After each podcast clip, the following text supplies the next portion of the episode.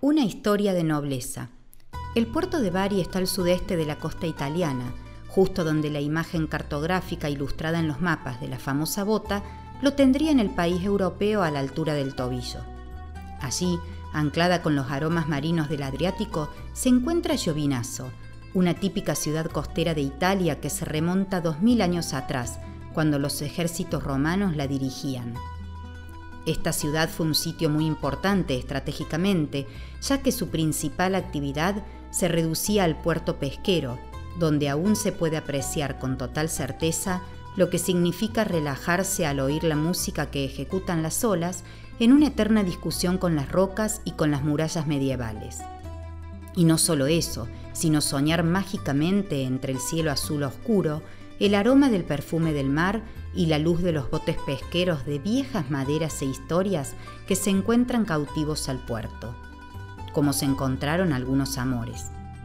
Tal vez esos que hicieron mella en una descendencia hechizada por la mezcla de crisoles y sangre europea, de rasgos típicos, de cruza de razas y culturas, de historias encalladas, de perfume de mar calmo, en la zona portuaria donde la única testigo aquella vez fue la luna enamorada que disimuladamente desviaba su vista para el Mediterráneo cuando los corazones se enlazaban en la zona del Adriático, como si no lo quisiera ver. Si bien las calles de piedra de esa ciudad, estrechas y sinuosas, tenían algo de especial, sobre todo cuando entre ellas se dejaba ver el océano por encima de los tejados, la mejor historia nacida en Llovinazo no se gestó allí, sino que se tejió al borde del mar. O quizás no fue solo una, pero esta, sin duda, fue la que dio origen a una rama familiar ampliamente reproducida y que lejos de tener su origen en un hermoso café bar acompañada del dulzor de un capuchino hecho por italianos, en esas pequeñas tacitas características de la bella Italia, tuvo su punto inicial en alguna callejuela sinuosa escondida entre los edificios pedregosos que hoy han sido reemplazados por construcciones más espaciosas y de características diversas. Del otro lado de la ciudad, donde está el puerto, seguramente allí, entre botes de pesca y construcciones de medioevo, dos apasionados, presos de un enlace del corazón, planearon sus vidas como en las mejores historias shakespearianas, entre las imágenes del mar bravo, el negro presagio de la tinta que dejaban los pulpos golpeados por los pescadores entre las rocas y el aroma intenso de los olivares. Y bueno, cuando se está en las mismas latitudes que el barrio de las letras y tan solo los separan 2.500 kilómetros, no podía ser de otra manera que los amores evocaran páginas llenas de poesía y expresividad. Vale decir que por esos mares también se narraron otras historias de la literatura universal. Así fue que alcanzados por el oscuro presagio de los pulpos abatidos en las orillas del mar,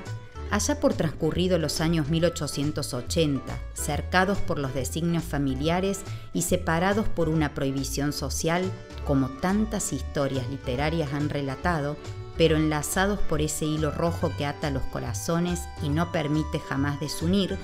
decidieron con la facilidad de la propiedad de un embarcadero familiar y disipados por el tumulto portuario, zarpar desde Bari, envueltos en un abrazo que llevaba consigo, no solo sus pocas pertenencias, sino sus sentimientos, sus raíces, sus historias y las que tejerían para su descendencia portadora de un gran valor. Razones de la vida hicieron que los senderos se bifurcaran y la intención de unir, propia de las familias italianas, se viera deshilachada por razones externas, dejando que el árbol abriera sus ramas para poder florecer. Pero la sangre es la sangre, y más cuando se trata de los turturro.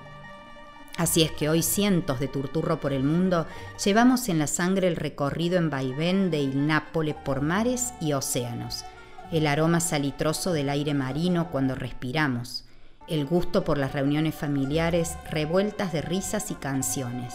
Algunos transpiran el fútbol en la piel con el mismo color de camiseta.